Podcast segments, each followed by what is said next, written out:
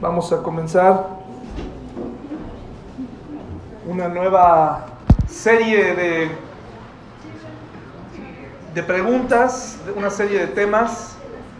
Eh, para eso les invito a abrir su Biblia en el Salmo número 15, por favor hermanos. Salmo número 15, Salmo 15.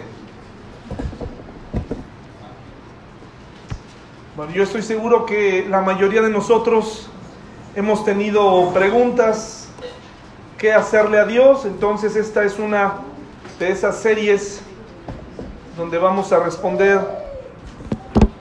a esas preguntas, vamos a analizar las preguntas que le hacemos a Dios. ¿Cuántos de ustedes le han hecho preguntas a Dios, hermanos? A levanten su mano. Yo le he hecho muchas preguntas a Dios, ¿verdad? Y hoy vamos a aprender una de ellas y pues todos nos levantamos temprano el domingo con pues la idea de venir a la iglesia, buscar a Dios, buscar esperanza, buscar mensajes de aliento. Y a veces escuchamos mensajes eh, tal vez duros o mensajes que no, no nos gusta escuchar, pero puede ser que ahí esté la clave precisamente de por qué eh, nos sentimos como nos sentimos en la semana, porque eh, hay cosas que aún nos duele escuchar y que necesitan ser transformadas por Dios, empezando por mí, por cada miembro de mi familia, por cada miembro de la iglesia. Y cada, cada domingo es una buena oportunidad para evaluarnos, para analizar si hay algo que me impide ser feliz, si hay algo que me está impidiendo que me desarrolle en mi vida cristiana, si ya terminó el año y nuevamente termino igual o peor que el año pasado, entonces, aún en medio de lo duro que a veces es la palabra de Dios, porque a veces no es precisamente que nos guste mucho, eh, pero es lo que necesitamos escuchar. Entonces vamos a hacer una oración, mis hermanos. Señor, ponemos en tus manos este, este mensaje de tu palabra y te pedimos, Señor, que tú nos ayudes y nos dirijas eh, en el resto del día, en la semana y que nos permitas hacer un examen de nuestra vida, Señor. En el nombre de Jesús, amén. Preguntas a Dios, una serie de preguntas. No están basadas todas en el Salmo 15. Hoy la primera pregunta que vamos a analizar es ¿cuál es el camino al cielo? Y la verdad, la realidad es que inmediatamente eh, mm, toda la mayoría de los que están aquí eh, relaciona esta pregunta con eh, pues la salvación del alma, ¿verdad? ¿Cuál es el camino al cielo? O sea, este, ¿a qué nos vamos a referir hoy? No necesariamente, no necesariamente nos vamos a referir al, camino de salvación, porque la mayoría de nosotros ya sabemos cuál es el camino al cielo, ¿verdad? Ya sabemos cómo llegar al cielo. Más bien me refiero a que cuando tú aceptes a Cristo no, eh, no te trasladas al cielo físicamente, ¿o sí? Inmediatamente. Es algo ilógico, es algo que no sucede. Eh, estamos aquí todavía. Y la vida en Cristo pues es eso, es la vida, es el caminar con Él.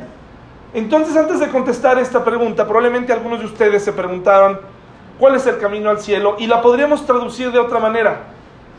¿Cómo debo comportarme?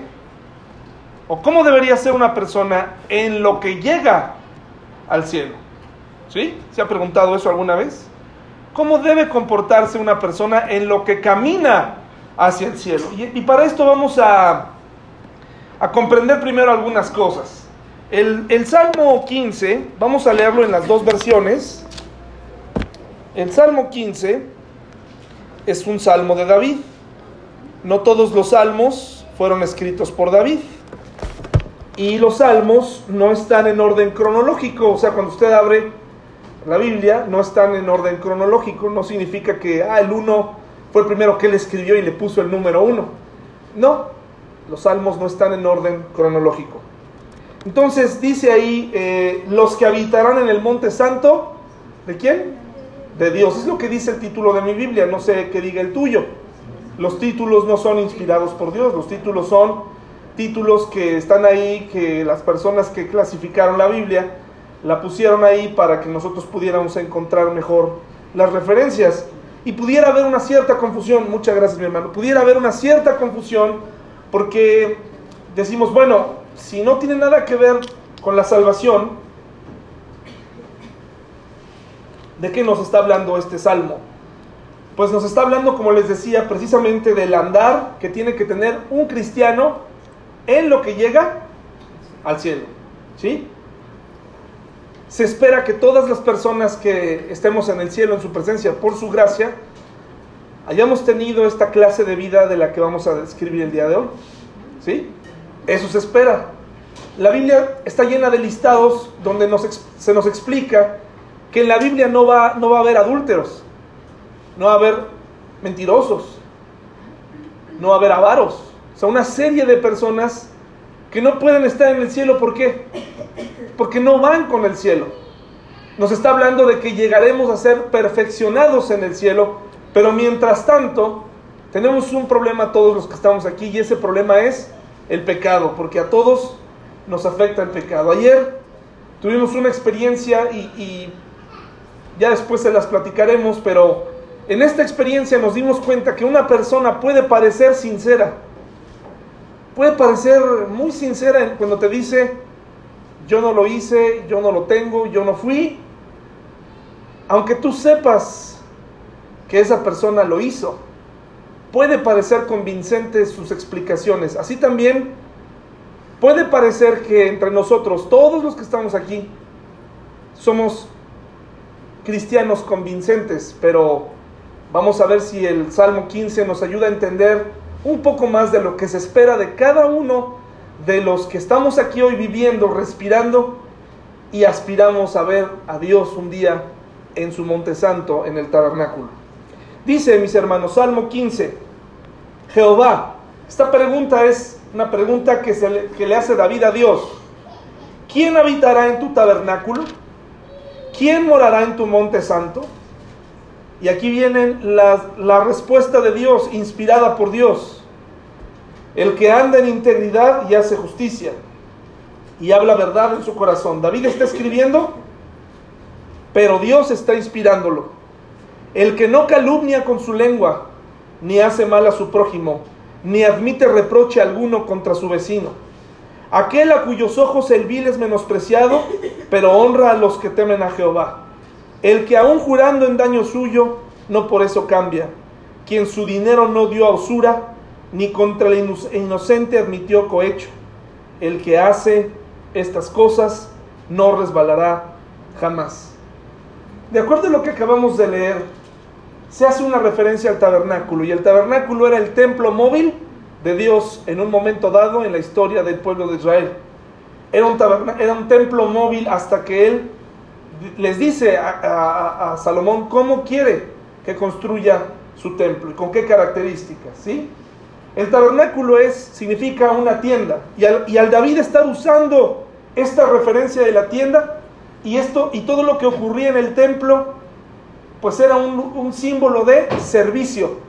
Armar el tabernáculo si usted le da flojera levantarse en la mañana por la logística que implica venir a la iglesia, no tendría una idea de lo que significaría ir al tabernáculo y armar el tabernáculo a donde iba. Si ha leído la historia, se dará cuenta que el tabernáculo era prácticamente una obra artesanal, una obra de arte, estarla armando con materiales específicos, con secciones específicas y lugares divididos perfectamente y delimitados para honrar a Dios y para que el pueblo mediante simbolismos pudiera comprender lo que estaba ocurriendo en ese lugar, adorando y alabando a Dios y sirviéndole. Por lo tanto, para mí, cuando yo veo que David está utilizando el tabernáculo, está diciéndonos el quién entrará a tu servicio, quién estará, quién, quién llegará a tu templo.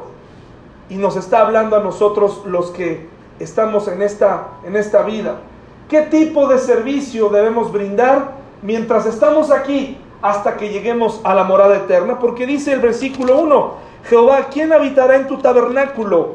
¿Quién morará en tu monte santo? Esto es obviamente una referencia al cielo. Es una referencia al cielo. ¿Quién llegará al cielo? ¿Quién lo podrá lograr? En otras palabras, no dice, ¿cómo llegaremos? ¿Volaremos? Eh, no le está preguntando cosas técnicas, le está diciendo quiénes podrán estar ahí, quiénes podremos estar ahí, quiénes, qué características tendrán las personas que estén en el cielo, ¿qué características deben tener? Bueno, entonces, podemos expresarlo así. ¿Qué tipo de servicio debemos brindar mientras estamos aquí hasta que lleguemos a la morada eterna? ¿Y por qué tenemos que entenderlo así? Porque pareciera que la pregunta, y, y en base a lo que acabamos de leer, pareciera que la salvación está sujeta a las obras, ¿no? Si se fija, pareciera que entre más cosas hagas, pues entonces aspiras al cielo, pero no. Ahorita vamos a aclarar eso. La respuesta que viene a continuación en los versículos siguientes es para todas aquellas personas que hemos nacido de nuevo. Este texto no lo van a poder entender correctamente las personas que no han nacido de nuevo. ¿Y qué significa nacer de nuevo? Eh, mis hermanos y amigos y familiares, ¿qué significa haber nacido de nuevo? Recibir el Espíritu Santo, el haber reconocido mi necesidad de un Salvador, el haber puesto mi fe en el Dios de la Biblia, en su Hijo, y por gracia Él me dio la salvación. ¿Sí? Eso es lo que me hace ser cristiano y nacido de nuevo. No tanto venir a la iglesia. Venir a la iglesia no te hace ser cristiano. Venir a la iglesia, tú puedes ir al cine y no por eso eres cineasta, ¿verdad? Puedes ir a una cancha de fútbol y no por eso eres futbolista. Algunos sí nos creemos así, ¿verdad? Yo puedo hacer un poco de ruido con este cajón, pero no por eso soy músico, ¿verdad? Entonces, eh, el cristiano, el verdadero cristiano es aquel que ha nacido de nuevo. No es una fórmula misteriosa, no es una fórmula mágica, es una, es una forma en donde el Espíritu Santo nos redarguye, nos dice, oye, eres pecador. Y a ese ritmo en el que vas de pecado, hay un destino para el pecado. Y es el infierno, es la muerte eterna. Por lo tanto, Él manda una solución para este grave problema que todos padecemos. Y entonces, esta respuesta va enfocada para todos los que hemos nacido de nuevo. Porque si le decimos a una persona, justo como ocurrió en Lucas 18, miren, acompáñenme allá. Lucas 18 se apareció un joven que no, es, no era nacido de nuevo y le hizo una pregunta similar a Jesús, a Dios. Le hizo una pregunta similar. Del 10, Lucas 18 del 18 al 23. ¿Por qué es una respuesta para nacidos de nuevo? Porque si tú le respondes como como está en el Salmo, la persona se va a poner a hacer buenas obras para ser salvo. Se va a poner, dice el Salmo 15 dice, que aquellos que hagan todas estas cosas habitarán en tu monte santo. Entonces se van a poner a hacerlas y van a creer, van a creer que son salvos porque hacen dos o tres cosas o por o todas tal vez. Está hablando para personas nacidas de nuevo. Espero no estarles confundiendo con esto, pero es una, es una realidad que tenemos que entender. Las buenas obras que nosotros podemos hacer vienen a consecuencia de haber nacido de nuevo. ¿Sí? Vienen a consecuencia de esto. Pero es muy importante que, que entendamos esta diferencia. Lucas 18 del 18 al 23 dice así, un hombre principal le preguntó diciendo, Maestro bueno, ¿qué haré para heredar la vida eterna? Les repito, este joven quería tener una seguridad de su alma, tenía una inquietud de su alma, pero no era nacido de nuevo porque aún no conocía a Jesús, aún no había conocido al Dios verdadero. Dice, Jesús le dijo, ¿por qué me llamas bueno? Ninguno hay bueno sino solo Dios. Los mandamientos sabes, es decir, las obras. No adulterarás, no matarás, no hurtarás, no dirás falso testimonio, honra a tu padre y a tu madre. Todas estas cosas, cualquier persona pudiera intentar hacerlas y probablemente podrían lograrlo. Podrían lograrlo, ¿sí? Muchas personas podrían decir, de acuerdo a lo que Jesús está mencionando aquí, no adulterarás, el joven rico pudo haber dicho, bueno, pues yo ni casado estoy, así que no soy adúltero. O tal vez pudo haber dicho, pues sí, yo no voy a, yo nunca engañaré a mi esposa y tal vez nunca lo hizo no matarás. Y él dirá, perfecto, no he matado, ni pienso matar, ¿verdad? No diré falso testimonio, perfecto. No honra a tu padre y a tu madre, claro, es un joven rico Un joven rico puede pensar que está honrando a su padre y a su madre porque no le hace falta nada. ¿Qué mejor manera tenemos de honrar a nuestros padres? Pues dándoles no solamente obediencia, sino también de nuestros recursos, ¿verdad? Esa es una manera de honrar a nuestro padre y a nuestra madre. Y ahí es donde muchos hijos fallamos. De tal manera que esto que está aquí no es tan imposible de lograr, o por lo menos de fingir. Lo que, lo que nos separa de un nacido de nuevo y de una persona que quiere ser buena es lo que sigue. El joven dice, él dijo, todo esto lo he guardado desde mi juventud. Pero Jesús no lo contradijo. Jesús conocía el corazón del joven, ¿sí o no? Conoce tu corazón. Jesús no se puso a discutir con él como lo hizo con la mujer samaritana, cuando la mujer samaritana le cuestionó y él le dijo, cinco maridos has tenido, ¿verdad? Y el, el que vives ahora ni siquiera es tu marido. Jesús oyendo esto, le dijo, aún te falta una cosa. Fíjense cómo le responde Jesús. Ok, de acuerdo. Te doy todo eso. Todas estas buenas obras, adelante, te las doy. Perfecto, sí, sí lo has hecho. Jesús aprueba eso y le dice, sí. Pero hay un problema, vende todo lo que tienes y dalo a los pobres y tendrás tesoro en el cielo. Y ven, sígueme. Entonces él oyendo esto, se puso muy triste. ¿Por qué? ¿Y por qué se puso triste?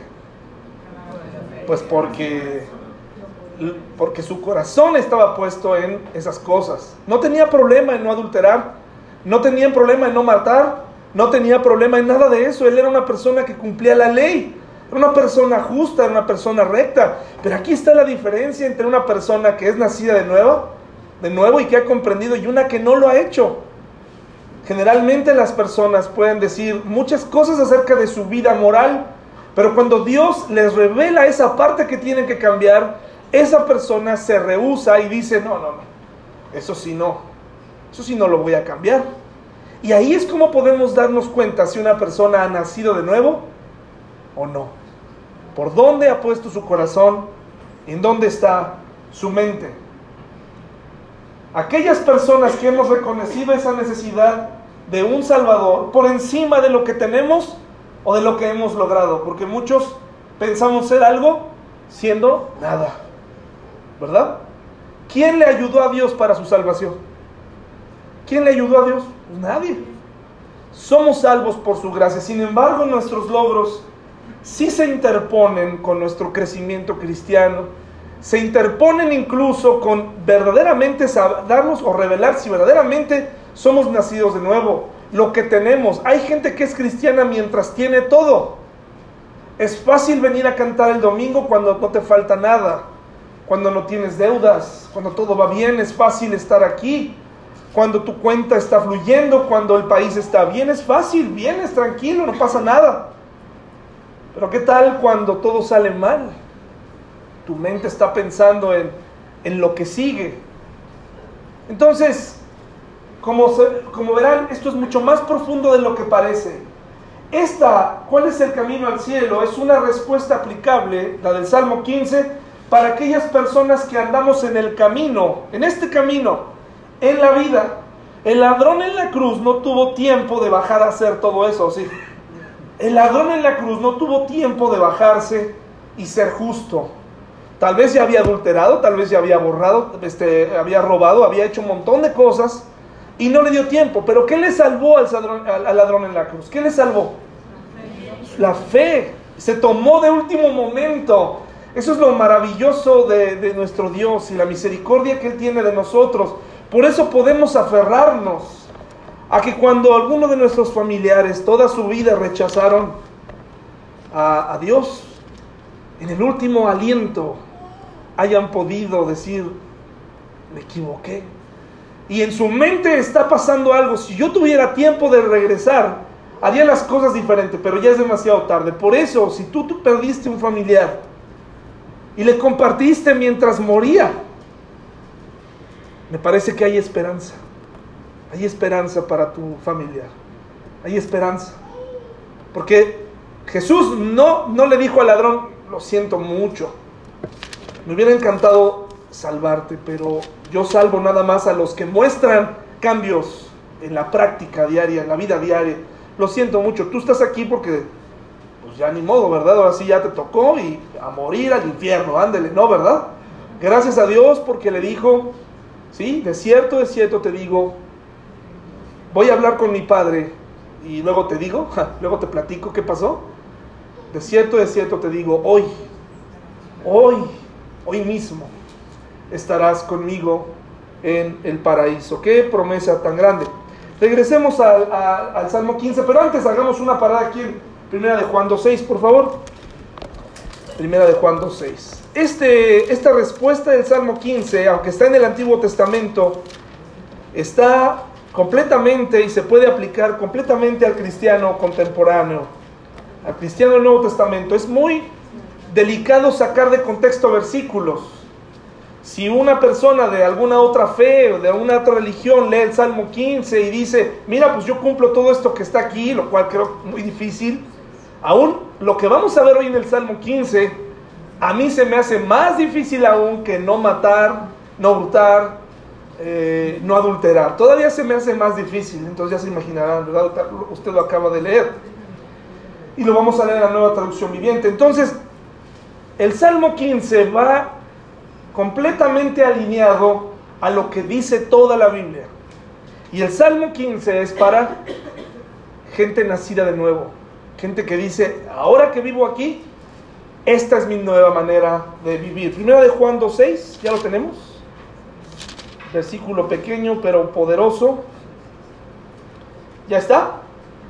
El que dice que permanece en quién?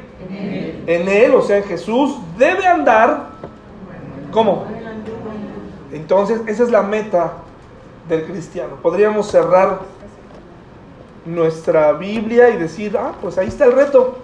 Debo andar como Jesús anduvo y ahí están los evangelios. Pero no nos vamos a ir sin unas cuantas pedradas, hermanos. Primera de Juan 2, 6. El que dice que permanece en Él debe andar como Él, ¿qué? anduvo. Entonces, el Salmo 15 no nos está enseñando que aquellos que hacen esas cosas van a llegar al monte santo de Dios o que van a llegar al tabernáculo de Dios, al cielo, por solo el solo hecho de hacerlo, sino por la vida que llevaron desde el principio al poner su fe en Cristo y los frutos, el fruto que dieron a través del Espíritu Santo. Efesios 2, 8 y 9 dice que no por obras. Isaías dice que nuestras obras son como trapos de inmundicia. O sea, nuestras obras están bien para los hombres, pero para calificar para la salvación delante de Dios, no sirve de nada pretender que somos buenos. Hay mucha gente que dice que yo soy una persona buena. Yo soy buena, yo no necesito a Dios. Que lo busquen a Dios los asesinos, los... Bueno, vamos a ver qué más nos dice el Salmo 15. Alan Redpath, en este libro que está aquí, nos dice, la conversión de un alma es el milagro de un momento. ¿De acuerdo? Pero la formación de un santo, ¿y un santo quién es? Nosotros somos santos. Qué interesante que en cierta religión popular han puesto a los santos en un pedestal para que los que van a esa religión lo vean como difícil de alcanzar, ¿no?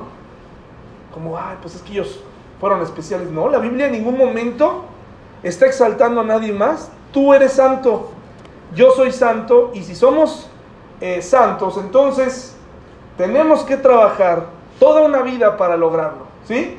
La conversión de un alma es el milagro de un momento, mi fe en Cristo, mi arrepentimiento. Pero la formación de un santo es trabajo de una vida que entera. Desde que tú aceptaste a Cristo, ahora comienza una nueva manera de vivir y de ser. ¿Cuál es el camino al cielo? Y para esto voy a permitirme leerlo ahora en la nueva traducción viviente. Y voy a abrir el Salmo 15 aquí para decirles cómo y de qué se trata. Salmo 15, ¿ya está? No se desconcentre, por favor, en, en la primer en la primer verdad. Salmo 15 en la nueva traducción viviente. Señor, ¿quién puede adorar en tu santuario? ¿Quién puede entrar en tu presencia, en tu monte santo? Los que llevan una vida intachable y hacen lo correcto.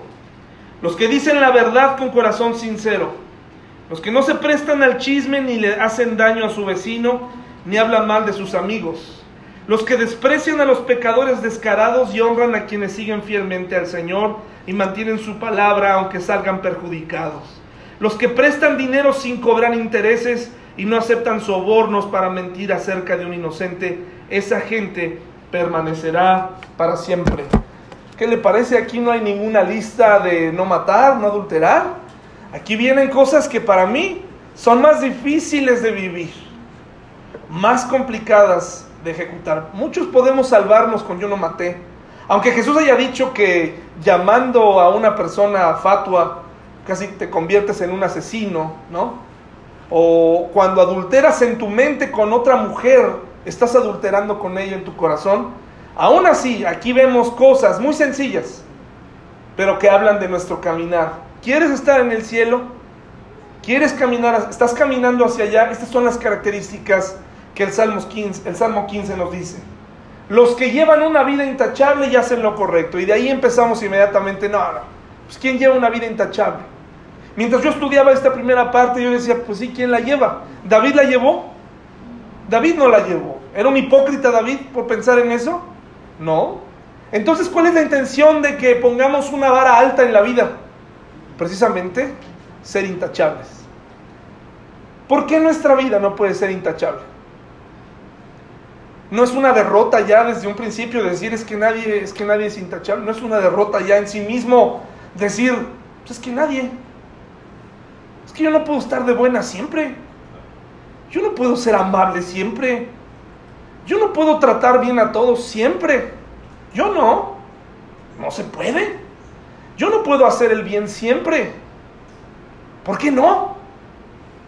Pues porque soy pecador y decimos eso, ¿no? Pero la meta verdaderamente es convertirnos en gente intachable.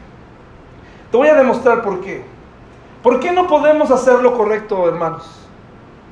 ¿Por qué no siempre hacer lo correcto? ¿Por qué siempre tenemos que en algunas cosas si hacemos lo correcto y en otras no hacemos lo correcto? ¿Quién sabe que no somos intachables? ¿Quién es el único que sabe que no somos intachables? Dios. ¿Pero has escuchado algo hablar acerca de la reputación de una persona? Hay gente en nuestra iglesia que a mi modo de ver es intachable. ¿Saben por qué? Porque su reputación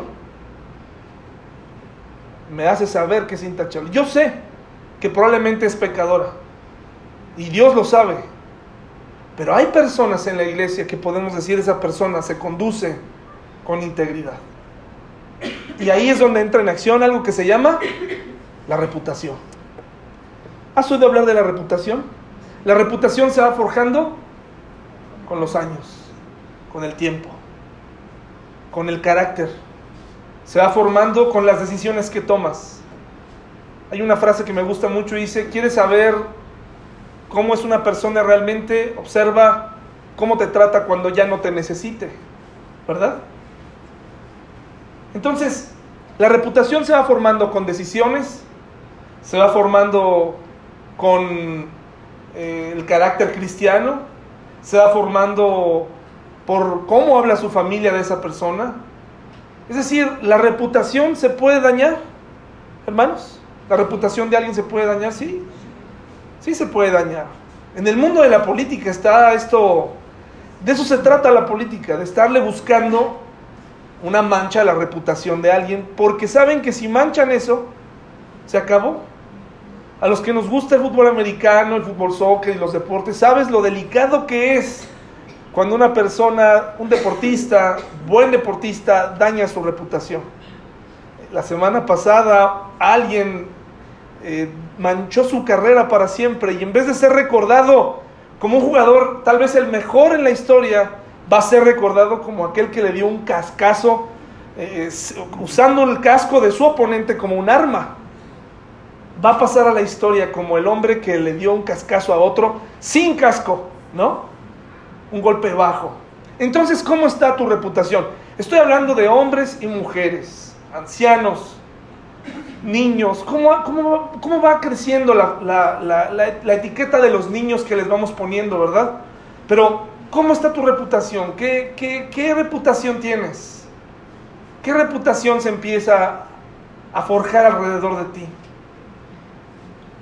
Probablemente pensarás, pues no me importa qué piensen de mí.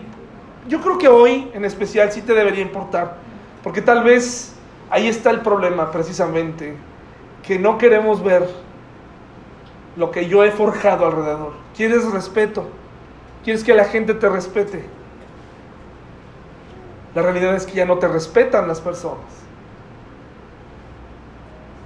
Dice, dice un, un proverbio y dice en Eclesiastés que una locura echa a perder. Es como una mosca en el, en el perfume, echa a perder la fragancia. ¿Por qué no deberíamos cuidar? ¿Por qué descuidamos nuestra reputación, hermanos? ¿Por qué vivimos así? Si no, pues no me importa. Cuida tu reputación. Porque de esa manera podrías estar cumpliendo tu primer requisito, una vida intachable estás siendo luz para los demás. No estoy diciendo que seas hipócrita, te vuelvo a decir, hay gente que donde sea, aún teniendo errores, sabemos de su reputación y los respetamos por lo que se dice de ellos. Una vida que busca agradar a Dios es una vida intachable, porque aunque se haya equivocado, aunque se haya, haya cometido un grave error, cuando esa persona es capaz de levantarse y decir, discúlpame por lo que hice, ¿Qué pasa con su reputación? Vuelve a quedar limpia. Así que en proporción a cómo te equivocaste, así tenemos que arreglar nuestra reputación y resarcir el daño que le hemos hecho a otros. Puedes tener una vida intachable. Si tal vez hemos enseñado que, que no, que es imposible, me parece que sí. La Biblia nos lleva a ese punto. Dice, hasta que todos lleguemos a la estatura del varón que ¿Cuándo, es cuestión de cuándo quieres llegar. ¿Cuándo quieres llegar a esa estatura? No, pues cuando ya esté en el cielo. Sí, vamos a ser siempre pecadores, pero tu vida puede ser intachable. No que aparente ser intachable, una vida de una buena reputación. A mí me hace pensar en mi reputación. ¿Qué dice la gente de mí? ¿Qué dice la familia de mí? ¿Qué dicen los que me aman? ¿Cuál es el camino al cielo? Una vida intachable, una reputación limpia.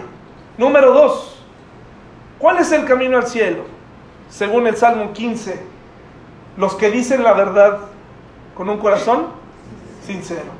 ¿Cada cuándo decimos la verdad, hermanos? ¿Procuras decir la verdad siempre? ¿Procuras manejarte con la verdad? Qué bueno, qué bien, qué bien.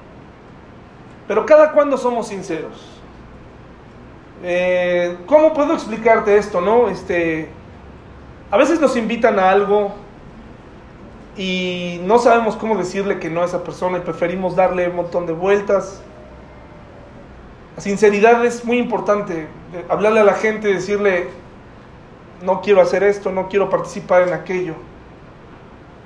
Una manera de saber si has sido sincero, si te conduces con la verdad, es que puedas mirar a la gente a los ojos y decirle, yo no te mentí. Puedes mirar a los ojos a la gente y decirles, yo no. A mí revísame, yo no, yo no lo hice. Muchos de nosotros no podemos ver a ciertas personas a los ojos. Es una pena, no debería. Pero no podemos hacerlo porque tenemos ciertos problemas con ellos.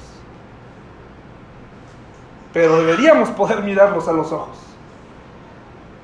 No hablar con la verdad, con un corazón sincero, se describe en esta frase, me sirves, te uso y lo haré mientras me convenga o te necesite. Vivimos en una sociedad así.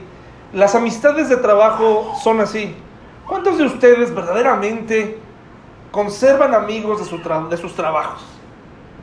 ¿Cuántos verdaderamente tenemos amigos? Y eso que convivimos ocho horas al día. Y eso que estuvimos juntos hablando del mismo tema y yendo hacia la misma dirección, pero al momento en el que te despiden, ya no quieren saber nada de ti o sencillamente en la calle se hacen como que no te conocieran. ¿Qué pasa en la iglesia, hermanos? En la iglesia eso no pasa, ¿verdad? Los hermanos que se van te pueden saludar en la calle. No, hermanos. Yo he visto gente que casi se cae por evitarnos. De veras, o sea, como que no me arruines mi día, prefiero no saludarte y se meten atrás de los racks de las así. Y van atrás de la ropa con tal de no, no, no, no, no lo quiero saludar. De verdad, hermanos. Gente que casi se tropieza. Y entonces uno dice, bueno, ¿qué haré? ¿Me esconderé? ¿No me esconderé? ¿Saludaré o no me saludaré? ¿No saludaré?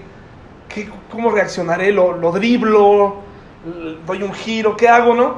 Y entonces cae uno en el mismo juego y es difícil, pero le digo a Pau, pues tengo que saludar, ¿no? O sea, yo no tengo nada que, ¿por qué no verlo a los ojos, ¿no? Pero es triste lo que nos pasa en las iglesias también, ¿verdad? Eh, una persona va en búsqueda de otra iglesia, te encuentras a viejos amigos de otras iglesias que ahora ya no te saludan porque ya no perteneces a ese grupo, dañaste a su iglesia, los dañaste, ¿no?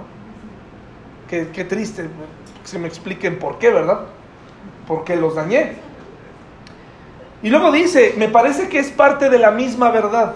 Primero hablar con sinceridad y hablar con la verdad, pero después dice, los que no se prestan al chisme. Ya lo he dicho muchas veces, a mí me gusta el chisme, hermanos. Es agradable el chisme, es bonito, es, es, bonito, es divertido, es, ay, ¿a poco? No me digas. Sí, yo supe, y ahí más o menos vacilándole lo que escuchaste de otro y lo juntas, sí. El pecado es agradable, pero trae dolor, hermanos, trae dolor. Dice, los que no se prestan al chisme ni le hacen daño a su vecino, ni hablan mal de sus amigos. Ni hablan mal de sus amigos. Filipenses 2, 14, mis hermanos, por favor. Si gustan ir ahí rápidamente, Filipenses 2, 14.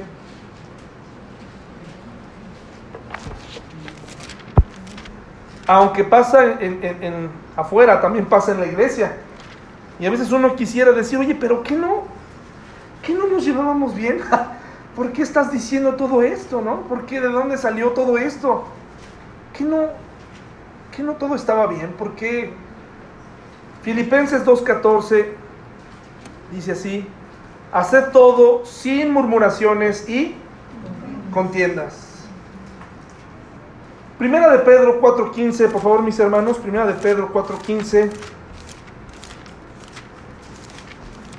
Primera de Pedro 4.15.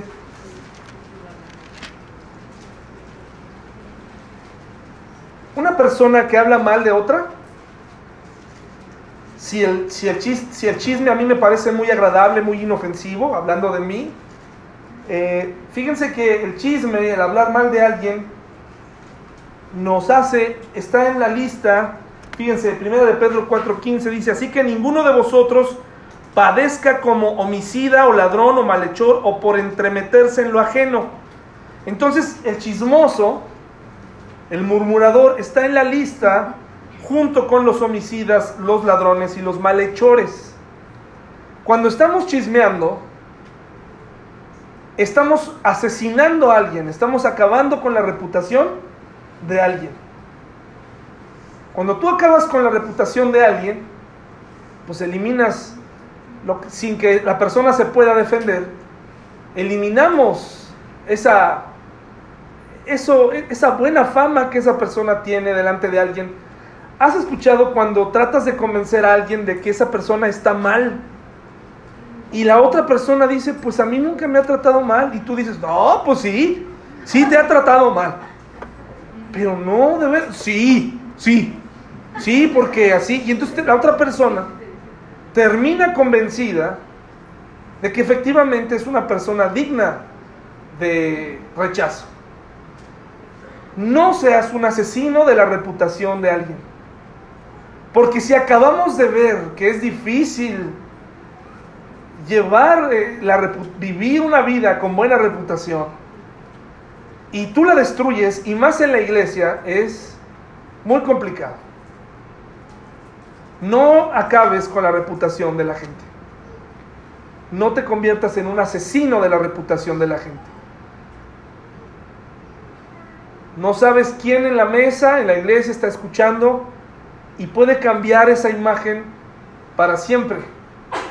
Personas que se dejan de hablar sin saber por qué, porque alguien le dijo que ella y e, ellos ni problemas tenían, pero de pronto asesinamos la reputación de alguien regando todo lo que pensamos de él o de ella. Estamos en el contexto de el camino a qué? Al cielo. Porque además somos compañeros ¿no? Somos hermanos. Esa palabra es una palabra bíblica, pero francamente ya a mí la he detestado desde hace mucho. Quisiera yo decirles compañeros en la iglesia mejor, o amigos, porque hermanos, francamente, durante años, fíjense, yo he tenido muchos hermanos en la fe, muchos, pero pocos en la adversidad. He tenido muchos hermanos, muchos pero realmente muy pocos de ellos se han comportado como hermanos. Entonces, por eso a veces quisiera decirles compañeros, este, colegas, no sé, algo, ¿no? Pero todos vamos hacia este, vamos caminando hacia allá y deberíamos facilitarnos más la vida, soportándonos unos a otros, sobrellevando las cargas unos de otros, mientras llegamos al cielo, ¿sí o no? Tal parece que lo que queremos es que esa persona se quede, ¿no? Desbarrancarla de un lado, acabarla para que no llegue a su destino. Número 3. Los que desprecian a los pecadores descarados y honran a quienes siguen fielmente al Señor. Me cuento en este grupo, hermanos, en, todos por supuesto, cometiendo graves errores, pero en este quiero decirles que he llegado a admirar a gente que hace lo malo que a gente que hace lo correcto. Nos hemos convertido en fans de las personas que hacen la maldad más que de gente que hace lo correcto. Nos hemos, nos hemos, nos ha encantado ver esta sensación de esta película que nos, a mí me gustó mucho esta última película del Guasón. Llegas a sentir simpatía por el malo, ¿no? Más simpatía por el que está tratando de hacer el bien. Tenemos más afinidad por el villano que por el bueno.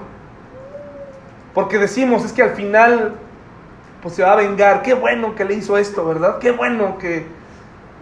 Y en la vida real, hermanos, ¿cómo se traduce esto? Tu hijo quiere venir a la iglesia, tu esposa quiere venir a la iglesia. Y yo he escuchado y he estado presente en hogares donde le dicen a esa persona, pareces monja. Uy, uy, uy, uy, vas a la iglesia, uy, ¿qué te crees ahí o qué? ¿A poco otra reunión? Ay, ay, ay. Pero cuando esta misma persona puede llegar a decir, tengo otra pareja, o tengo tres parejas, bravo, es tu cuarta pareja sin éxito, muy bien, sigue, sigue así. Pero cuando esa persona quiere leer su Biblia, ay, ¿a poco? ¿A poco sí te la sabes? ¿A poco sí la lees? Y sale lo peor de nosotros, hermanos. Sale lo peor de nosotros. Muchos tenemos luchas, mucha gente tiene luchas y necesitan el apoyo de la familia para venir a la iglesia. Una palabra tuya desanima a tus hijos o a tus hijas. Con que tú titubes el domingo para venir a la iglesia, aunque tú presentes esa opción, la persona va a decir, perfecto, ya no vamos. Pero hay a quien le encanta dejar de venir a la iglesia cuando tiene problemas. Cuando tiene una discusión, dicen, lo primero que descartan, que es, no voy a la iglesia.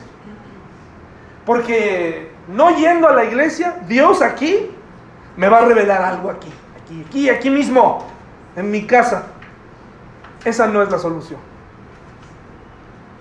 Precisamente Dios inventó la iglesia para venir y para encontrar, si no en la predicación, en otro hermano o en otra hermana, aliento.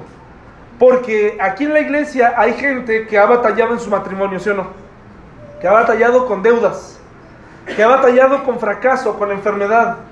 Y la mejor manera que tú puedes encontrar el abrazo de Dios es a través de otro hermano. Vaya que yo he encontrado consuelo en otros hermanos, donde tú puedes acercarte y decirle, me siento así. La predicación trató de otra cosa, la predicación habló de un tema diferente, pero yo hoy quiero venir, quiero alabar a Dios y voy a hablar con el hermano tal y le voy a preguntar, ¿cómo le hizo?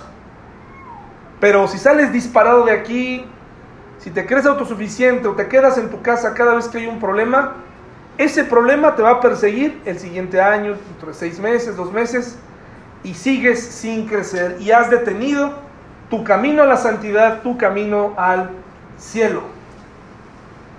Hemos llamado exagerados a quienes tienen opiniones muy claras respecto a lo que se debe hacer o lo que no se debe hacer.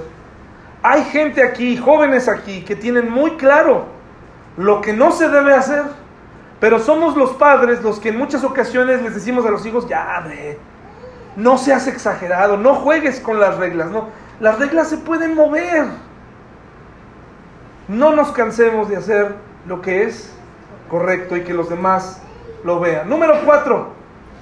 Fíjese lo que dice este, ¿eh? ahí en el Salmo 15, qué interesante. Los que mantienen su palabra aunque salgan perjudicados.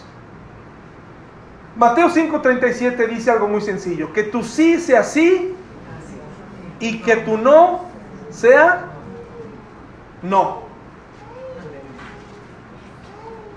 La pregunta aquí para ustedes es, para mí, ¿cuánto vale lo que dices?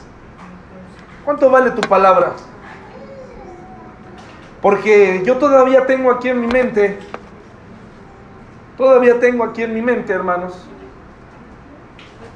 las frases de algunas personas que ya no están en la iglesia, que dijeron, lo que necesites, ¿eh? Lo que quieras. Yo lo hago.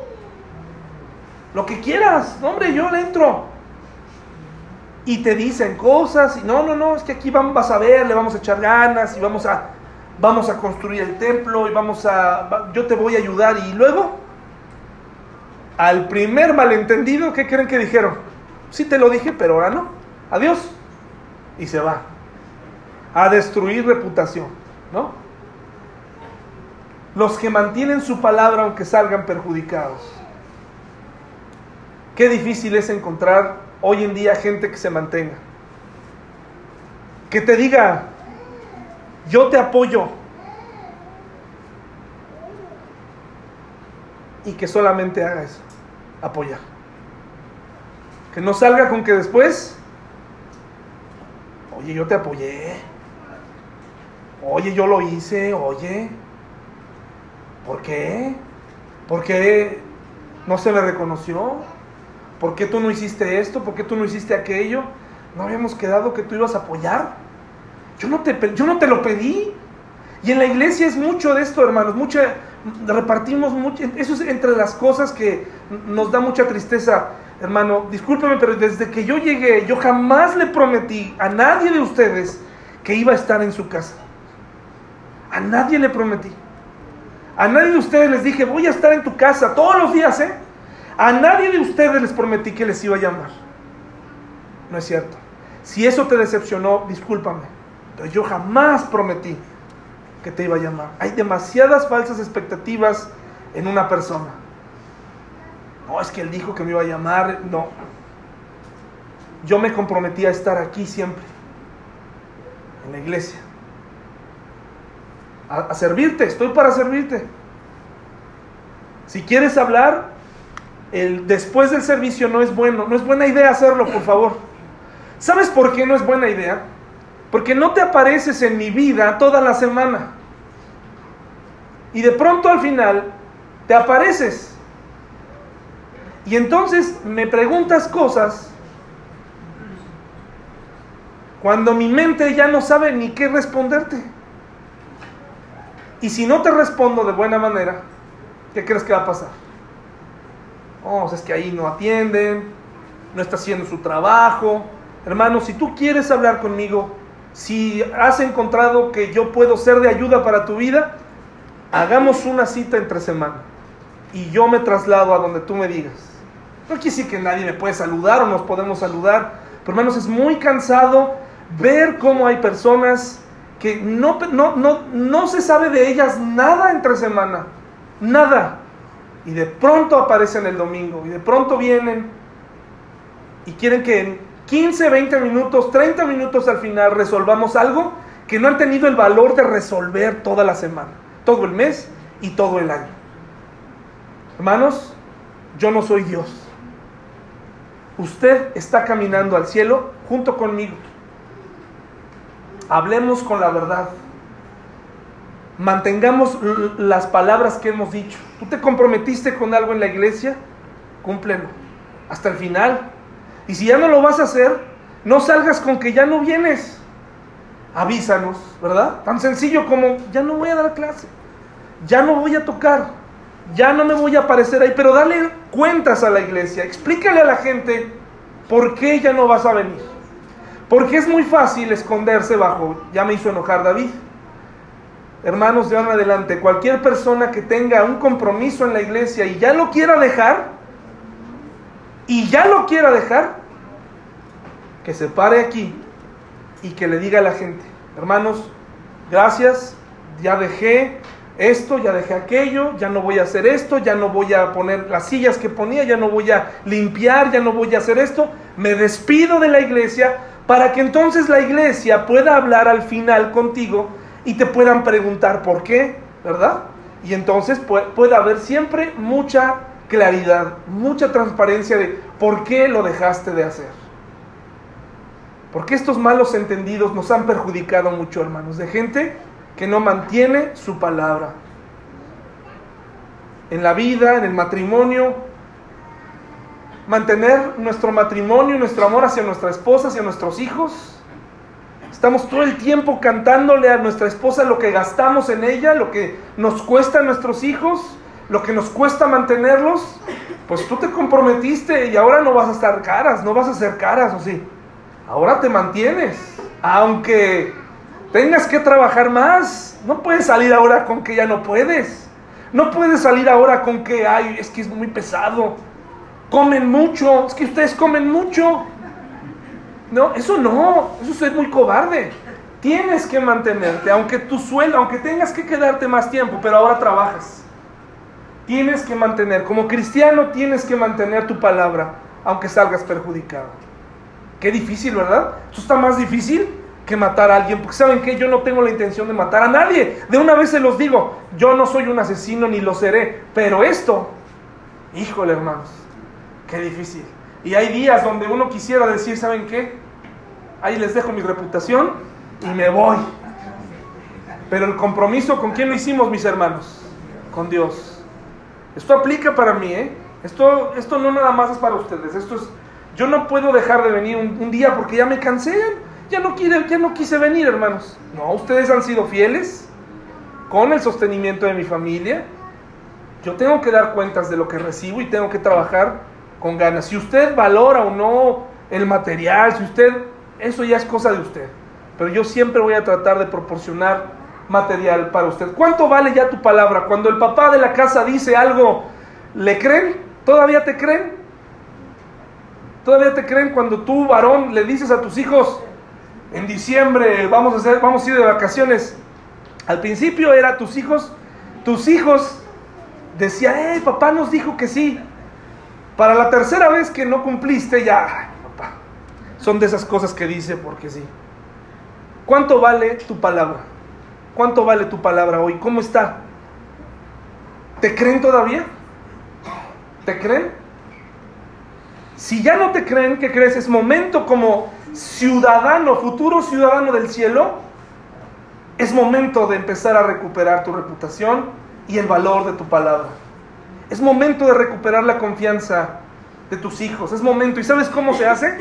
Con acciones, compromisos, cumpliendo lo que dices. Nada de que al primer cambio de planes ya te echaste para atrás. Cumple tu palabra. Porque por enésima vez, mis hermanos, en cuanto a la iglesia, las cosas no se hacen para mí, hermanos. Las cosas no se hacen para mí. Si lo estás haciendo por mí, te agradezco, pero no se hacen para mí. Hermanos, no, la iglesia no es mía. ¿De quién es la iglesia, hermanos? Lo hacemos para Dios. Da tu mejor esfuerzo para Dios. Si yo no te agradezco, discúlpame. Si yo no tengo con qué pagarte, discúlpame. Si, si soy una persona imperfecta que te he lastimado, discúlpame. Pero esto que hacemos cada domingo, cada miércoles, lo hacemos para Dios.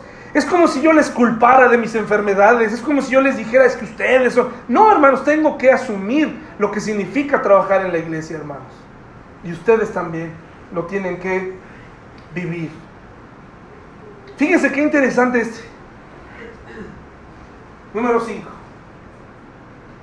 Los que prestan dinero sin cobrar intereses. Y no aceptan sobornos para mentir acerca de un inocente. En lo personal, hermanos, en lo personal, he tenido que recurrir a los préstamos. Yo he tenido que recurrir a, préstamos. No me, usted no me responda, pero yo sí. Tanto créditos como en personas gente de la iglesia ha sacado adelante a mi familia, me ha hecho préstamos y le ha hecho préstamos a mi familia. Le agradezco a Dios por la buena administración de estos hermanos, que nos ha enseñado a los que no somos bien administrados y nos han sacado de problemas. Porque una de las cosas más difíciles de hacer en esta vida para mí es ser un buen administrador. Saber dónde tengo que escoger para hacer, tomar mejores decisiones financieras es de las peores cosas que me ha tocado hacer, pero hay gente que la sabe hacer. Y yo le agradezco a Dios por esa gente que pudo haber acabado con nuestra reputación y no lo hizo. Y que no nos cobró intereses. Y que un billete tras otro dijo, aquí está, no se te olvide a quien te ha prestado dinero. No te olvides. No te olvides. Paga tus deudas. No te olvides, por favor. No hables mal de quien te presta. Porque es una bendición tener gente que puede... Aquí nos está invitando a que pidas prestado a la gente.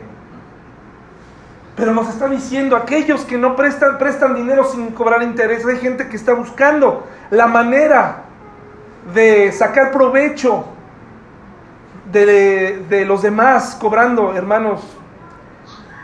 Le pido a Dios que en mi vida, el siguiente año, yo pueda ser una persona mejor administrada. Pero por lo pronto le agradezco a Dios por la oportunidad que nos da de tener gente que nos sacó de un problema y no dijo, pues ahora me vas a dar el 10% de interés para que aprendas, sino que nos prestaron ese dinero y nos sacaron. Fíjense qué interesante que este tema esté metido en el Salmo 15 como un tema a considerar rumbo al camino al cielo. Es que esto nos habla de una actitud del corazón, tanto para los que prestan ese dinero desinteresadamente, como para aquellos que hemos recibido ese beneficio y nos comportamos de una manera terrible. No queremos verlos, les damos la vuelta, nos, nos salimos y todavía hablamos. Esto es vergonzoso, hermanos, es vergonzoso, da mucha pena. Es digno de tomar en cuenta esto, hermanos. ¿Cómo vamos caminando? ¿Hacia dónde vamos caminando? Es momento de poner acción en nuestra vida. Es momento de hacer las cosas de una manera diferente, mis hermanos. Y termino diciendo, como termina aquí, esta gente, con estas cinco características, ¿qué dice? Permanecerá para siempre. Y mi pregunta para ti hoy es, ¿qué tipo de persona eres? ¿Eres esta gente? ¿O eres la otra clase de gente? ¿De qué lado estamos? Yo quiero ser de esta gente, hermanos. Yo quiero ser de esta gente. Yo no quiero ser de la otra. Quiero ser de esta.